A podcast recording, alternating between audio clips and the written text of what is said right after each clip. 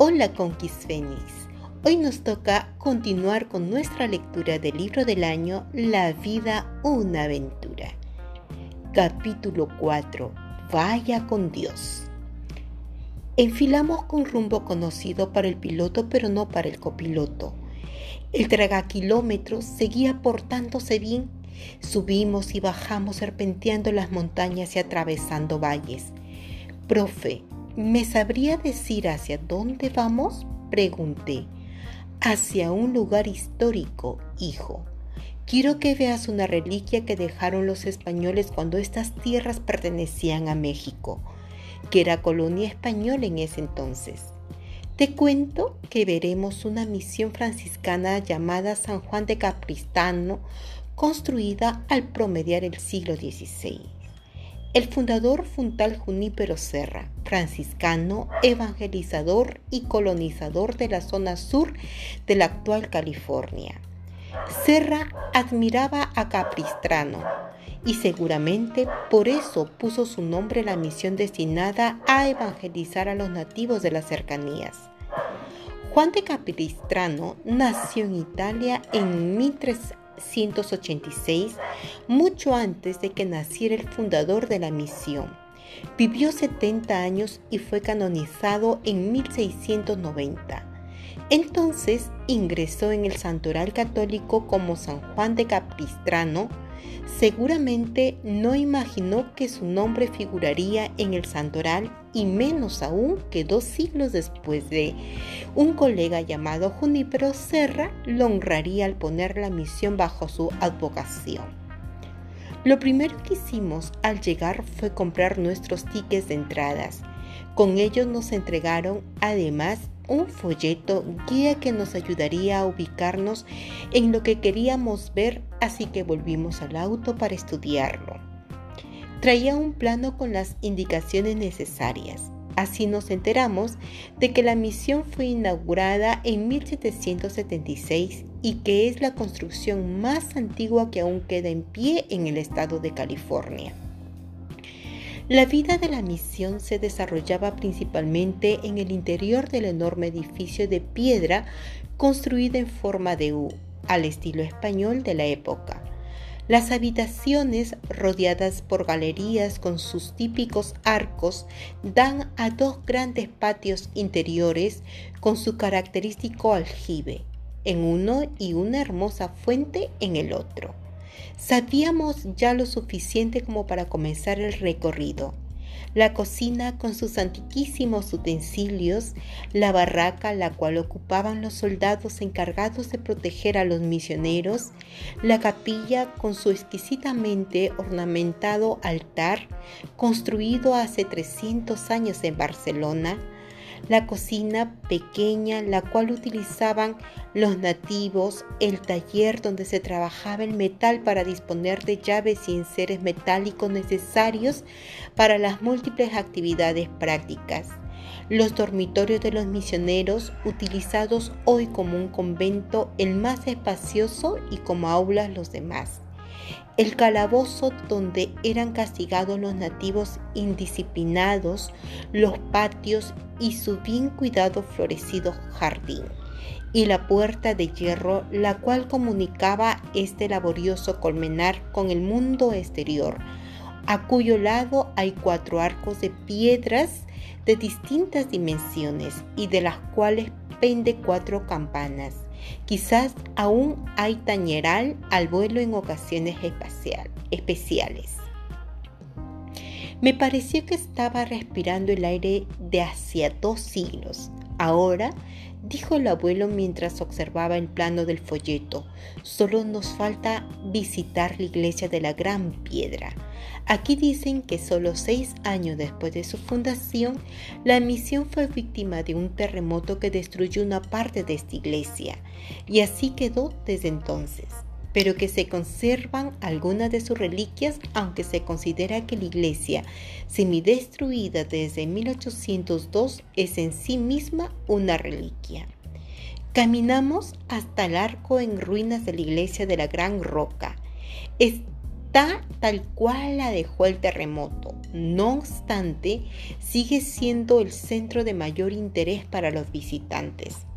Mr. Edrod, dije, ¿por qué dicen que es atractiva si no tiene nada de lindo? A primera vista tienes razón, Dani, solo se ven ruinas. Pero si miras con detenimiento, verás algo. ¿Algo más? Concentré los ojos en todos los rincones y Parece que hay muchos nidos entre las piedras, abuelos. Algunos están deshechos y otros en mejores condiciones. ¿Es este un campamento de palomas? No, muchacho. Lo que pasa es que el 19 de marzo de cada año, de todos los años, bandadas de golondrinas llegan a este preciso lugar Viajan desde la Argentina y otros lugares del hemisferio sur en su propio avión con propulsión a alas y aunque parezca mentira, revolotean aquí, en la iglesia de la Gran Piedra en busca del nido que ocuparon el año anterior. La dueña del nido que está dañado lo repara o lo reconstruye según como lo encontró. Aquí permanecen hasta el otoño cuando emprenden larguísimo viaje hacia el sur del continente sin perder jamás el rumbo. ¿Cómo me gustaría hoy que fuera 19 de marzo? Dije casi emocionado.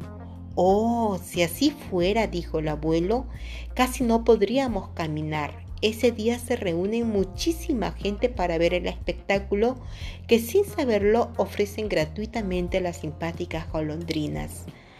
Antes de retirarnos de este lugar tan cargado de historia y de emoción, sacamos algunas fotos y dimos una última mirada panorámica a la misión. Si las piedras hablaran, ¿cómo me hubiera gustado vivir con los misioneros y con los indios? dije, aunque solo fuera una semana para compartir sus trabajos, su manera de vivir y de pensar. A lo mejor te hubieran metido en el calabozo para que los probaras todo, dijo don Pedro. Seguro que en esa semana hubiera sido el primero en portarme mal. Mejor entonces que no vayamos, caballero, porque aquí se despide de otra manera a los visitantes, dijo el abuelo. Es cierto, todas las tarjetas que vi tienen la misma leyenda. Vaya con Dios. Buena idea, ¿verdad? ¿Quién va con Dios, Dani? Va bien cuestionado, ¿no es cierto? Pienso que sí, abuelo. Cuando reemprendimos nuestro viaje, me quedó picando lo de las golondrinas y pensé en voz alta, ¿qué misterioso mecanismo las traerá todo el año al mismo mes, al mismo día, al mismo lugar y al mismo nido? Nosotros consultamos a cada rato nuestro mapa guía para un viaje muchísimo más corto. ¿Serán las golondrinas más inteligentes que nosotros? Más inteligentes no, aseguró Mr. Edrod, que a lo mejor vio amenazada la calidad de su cerebro. ¿Será el instinto? El profe me miró con un ojo mientras manejaba con el otro. ¿Cómo me gustaría ver el microscópico chip que han de tener esas cabecitas chiquititas pero llenas de información? dije. Algún día entenderemos, Dani. Por ahora nuestra mente comparada con la de Dios es mucho más pequeña que la de un bebé comparada con la de sus padres. Algún día el bebé de hoy será un hombre y su mente estará capacitada para entender los logaritmos, la geografía del espacio, la mecánica cuántica. Algún día, Dani, entenderemos los misterios de la vida enseñados por nuestro Señor, el creador del universo, de nuestro pequeño planeta y de nosotros.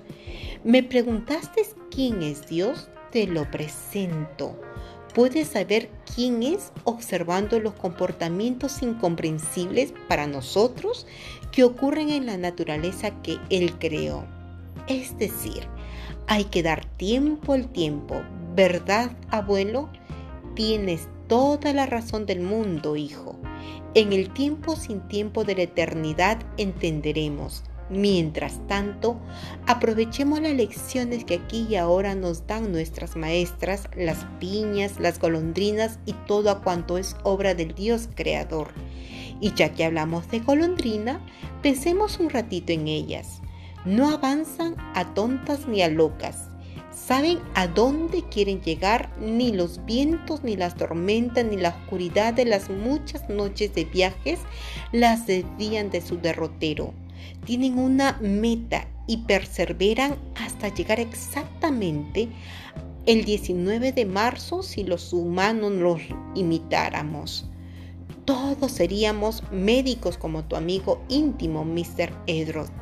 La idea no sería mala. No obstante, cualquier profesión u oficio es perfectamente digno pero estaba pensando en la meta común que tenemos los cristianos y que requiere perseverancia, una firme convicción y fe. Llegar al reino de los cielos, no desperdiciar el enorme privilegio de ser hijo del Rey del cielo y de la tierra. Más allá de las estrellas, Dani, está nuestro destino. Pensando en las golondrinas, ojalá fuéramos todos parte de millones de alas simbólicas abiertas en perseverante vuelo hacia nuestro destino eterno. ¿Quién me diría la inquebrantable fe de mi abuelo? Pensé, pero guardé respetuoso silencio. Estaba empezando a aprender a pensar. Como dice el eslogan de San Juan de San Juan de Capistrano, vayamos con Dios.